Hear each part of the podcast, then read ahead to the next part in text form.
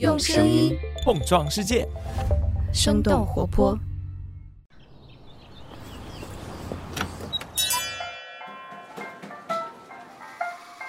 您的生动早咖啡好了，请慢用。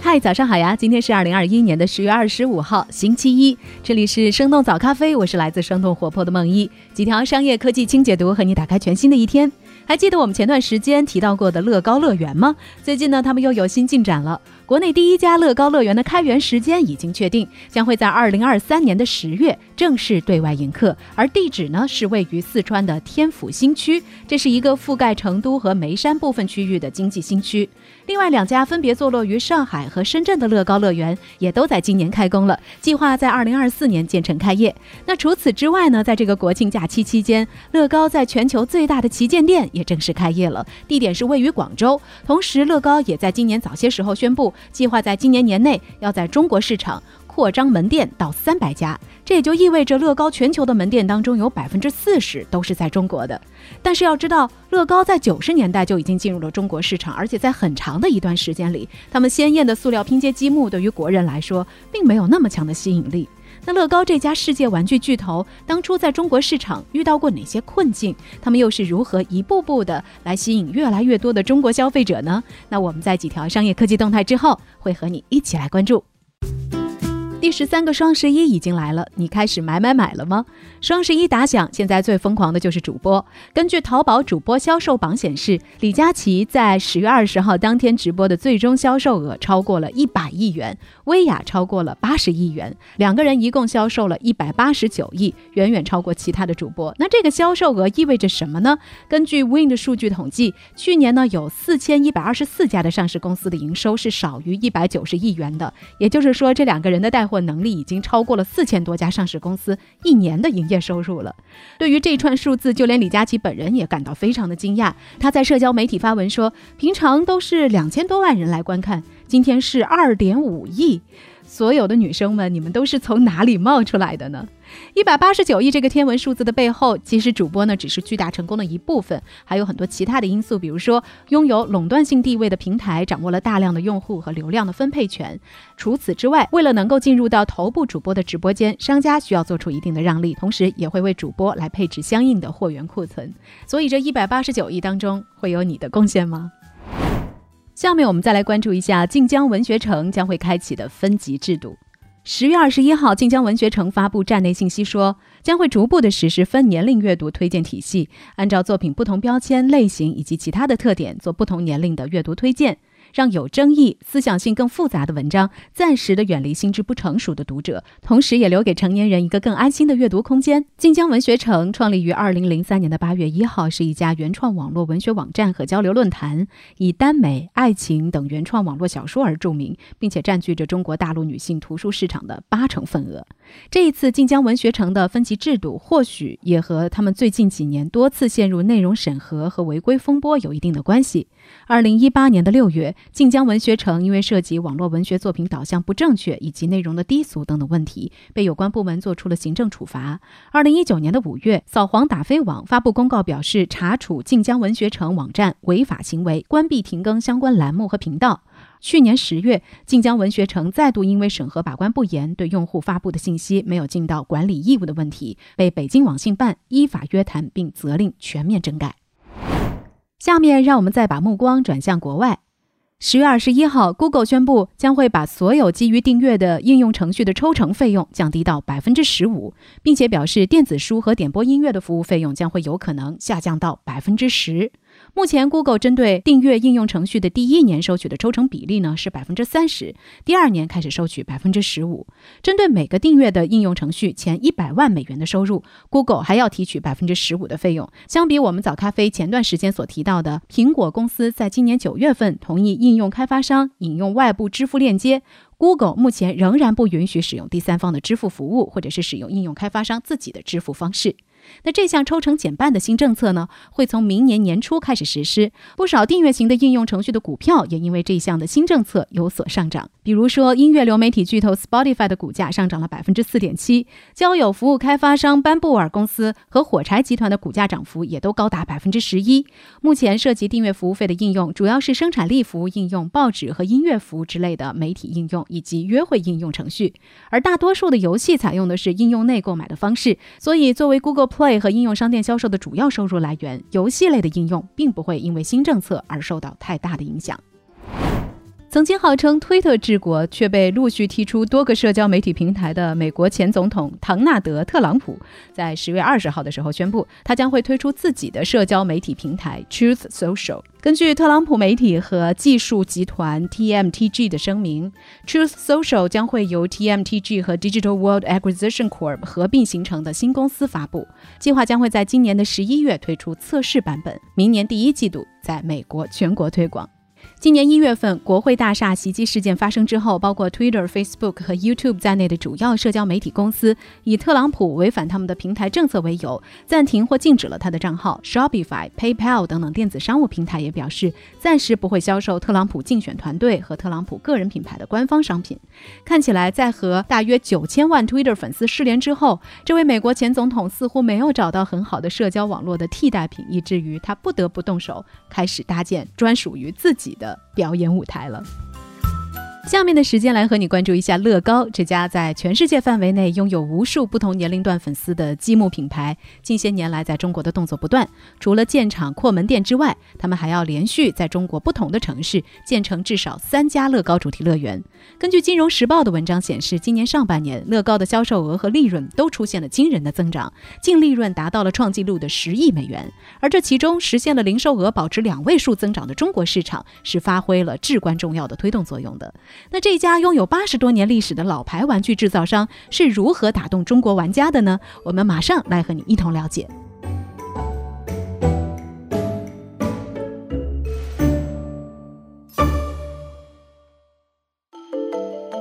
十月二十一号，中国首家乐高乐园——四川乐高乐园度假区总体规划正式对外发布。这座度假区呢是位于四川省天府新区梅州市仁寿县，占地面积呢大约是五十七万平方米。当然，这相比较于北京环球影城一百二十万平方米的核心面积来说，四川乐高乐园只能算是一个小园区。他们预计呢会在二零二三年建成营业。度假区是由一座乐高主题乐园、一座水上乐园以及共计拥有五百多间客房的两座乐高主题酒店组成。另外，位于广州的乐高全球最大旗舰店也在今年国庆期间开业。据说，在开业当天的一早就吸引了上千名的乐高迷在门口排队等候进场。而在这家店当中，乐高版的一中两件，也就是虾饺、烧麦、叉烧包，也成为了特别受欢迎的景观之一。根据了解，目前乐高除了在国内一线城市，开设旗舰店，也准备向三四线城市发力。今年年底呢，在中国他们将会迎来第三百家授权专卖店的开业。乐高是一家来自丹麦的公司，成立于一九三二年。乐高在丹麦语里的意思就是玩得开心。后来人们也发现，Lego 这个词呢，在拉丁文中的意思就是 put together，拼起来。而乐高的魅力正在于把积木给拼接在一起，从而创造一个无限可能的世界。要知道，他们贩卖的可不仅仅是玩具，其实是造物主的梦想。从零散的积木到建筑系统，再到情节场景，最后到开放式的创新生态，玩家可以通过乐高的拼接来模拟出世间万物，比如说灌木、街道，甚至是城市。后来还有人用三百三十万块的乐高积木搭建出了一个一比一大小的二层小楼，里面客厅、卧室，甚至是厕所都是可以正常使用的。不仅如此，他们还通过和其他公司的合作，获得了《星球大战》《哈利波特》和《夺宝奇兵》等等这些著名电影系列的授权。于是，从《星际飞船》到霍格沃兹城堡，从《霍比特人》到马里奥，乐高把这些受欢迎的角色和故事变成迷你版，做成了一块块的积木，不仅占领了小朋友的房间，更成为了很多成年人追捧的收藏品。无论是电影、电视，还是游戏、书籍、主题乐园，乐高的影子几乎无处不在。甚至一些停产了的乐高热门产品，会由于市场价格的飙升而成为很多人投资的目标。然而，这个几乎征服了全世界的丹麦玩具制造商，在九十年代初进入中国市场的时候却并不顺利。我们也来看看他们在初入中国时遇到了哪些困境。那时候的中国仍然是玩具制造大国，却不是玩具消费大国。昂贵的价格和随处可见的仿冒品，让乐高在初入中国的时候接连受挫。另外，那时候绝大多数的中国家长对乐高都比较陌生，他们并不像很多的西方国家的父母，自己本身就是玩着乐高玩具长大的。产品背后的在游戏中学习的概念，当初在中国并不普遍，所以种种的原因使得当初乐高在国内的销量一直都上不去。然而，这个情况在二零一零年之后也发生了巨大的变化。近十年以来，他们在中国的销售额都处于快速的增长过程当中，甚至在整体表现糟糕的二零一六年，中国市场也保持了百分之四十五的销售增幅。现在的乐高不仅在上海设有地区总部，在各地布局线下零售店，还在嘉兴投资建厂。在实现了业绩增长的同时，也有越来越多的国人成为了乐高的粉丝。根据爱索咨询的数据显示，乐高是目前最受中国家长欢迎的玩具品牌之一。那除了国内消费能力的提升这一因素之外，这些年来乐高到底是如何一步步打开中国市场，吸引无数中国玩家的呢？行动一：找准素质教育的定位。寓教于乐是一个在中国十分受重视却总也做不好的理念。乐高在进入中国多年之后，也逐渐了解了中国家长的心态。于是，从二零零零年开始，他们加速了乐高教育课堂在中国的布局。起初呢，是用机器人比赛来拉动中国家庭的参与。后来，乐高教育根据孩子的年龄，开设了十种不同类型的课程，内容涵盖从早期教育到 Python 编程语言等等。而这些课程呢，也将他们的乐高积木系统和教学内容结合在一起。可以说，他们通过这些以动手实践为主的课程，在中国为游戏和玩耍证明了。也向中国的家长表达，玩游戏是可以培养孩子的思考能力和创造力的。而现在，乐高在越来越多更年轻的中国父母心中，已经不仅仅是一种拼接玩具而已，还承载了更多素质教育的意义。在乐高本土市场丹麦以及最大的市场美国，乐高教育都是随着玩具零售生意的繁荣而发展起来的。但在中国市场的这个逻辑刚好反过来了，是各种乐高兴趣班在中国的兴起而带动了乐高玩具的销售。行动之二：打击盗版。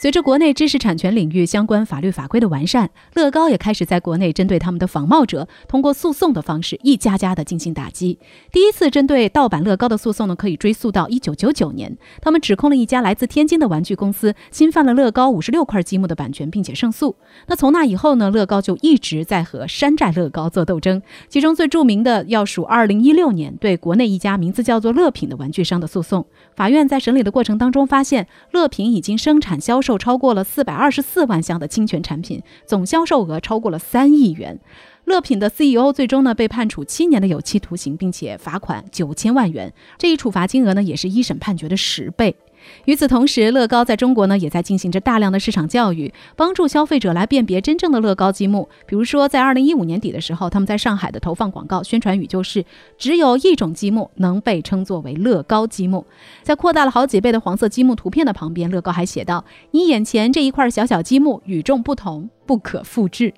行动之三：线下线上融合发展。和欧美市场的受众不同，大部分中国人不是伴随着乐高积木而长大的。为了让中国的消费者能够更好地了解他们的产品，乐高早些年提出了“先玩了才知道有多好”的概念。二零一二年，他们在北京的朝阳公园开设了最大的体验专卖店，其中呢有三分之二的空间都是互动体验区，消费者可以现场去感受和玩耍。二零一三年呢，在上海新世界城开设了体验式专柜。此外，他们还大力的推广乐高卡车秀等互动活动，而这些充满了各种互动体验的门店也。也成为了很多中国消费者进入乐高宇宙的入口。来自界面的文章显示，二零一零年到二零一二年期间，乐高在中国的销售额增长率都超过了百分之五十。除了持续的扩大零售门店数量之外，乐高也在不断的发力开拓他们的电商市场。国内，他们选择了天猫和京东作为他们的主要合作平台。根据 EC DataWay 的数据显示，去年上半年，乐高在国内主流电商平台的市场份额达到了百分之四十六。而在像京东这样的平台上，他们已经拥有了超过一千三百万的订阅者，持续关注他们的各种新品和促销动态。行动四：结合本地化元素。为了吸引更多在中国的大小朋友，乐高一直在努力开发能够迎合中国本地市场的产品。早在2003年，乐高就在他们的东方探险系列当中推出了一款名字叫《龙城》的中国古代主题套装。后来又陆续推出了中国新年套装、悟空小侠系列产品等等。根据界面的报道显示，和之前推出的星战系列产品相比，灵感来自于《西游记》的悟空小侠，在推出之后，在微博话题的阅读量和讨论度都明显更高，并且这个系列的产品也很快成为了。乐高亚太市场销量最高的系列之一。乐高在中国走过的二十多年的时间，其实更像是一个缓慢培育市场的过程。近几年来，他们也确实在中国市场获得了连续的成功。不过，他们的中国胃口却并不止于此。到明年，乐高计划在中国的门店数将会达到三百家。显然，他们想要征服更广泛地区的中国家长。就像乐高中国区负责人在接受央广采访的时候所说的：“二三四线城市将会是乐高在未来搭建中国业务的重要积木。”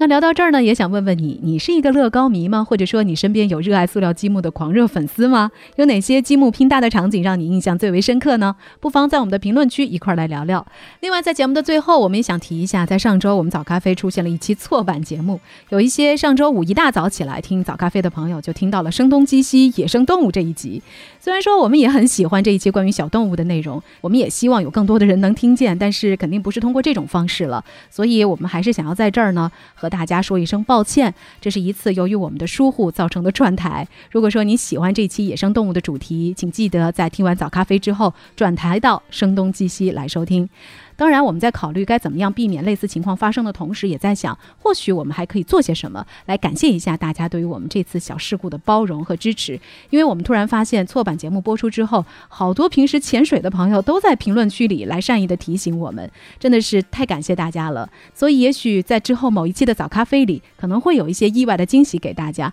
当然啦，肯定是好的惊喜啊！具体是怎么样的形式，我现在还不太确定，但一定会有。所以，请你继续支持我们的早咖啡吧。多谢大家了，这就是今天我们的生动早咖啡。那我们周三早上再见啦，拜拜。这就是今天为你准备的生动早咖啡，希望能给你带来一整天的能量。如果你喜欢我们的节目，请记得在各大平台给我们五星或者是好评，也欢迎你分享给更多的朋友，这会对我们非常有帮助。同时，你也可以在公众号和微博搜索“生动活泼”，声是声音的声。这样就可以了解更多与我们节目相关的信息啦。生动早咖啡，期待与你下次再见。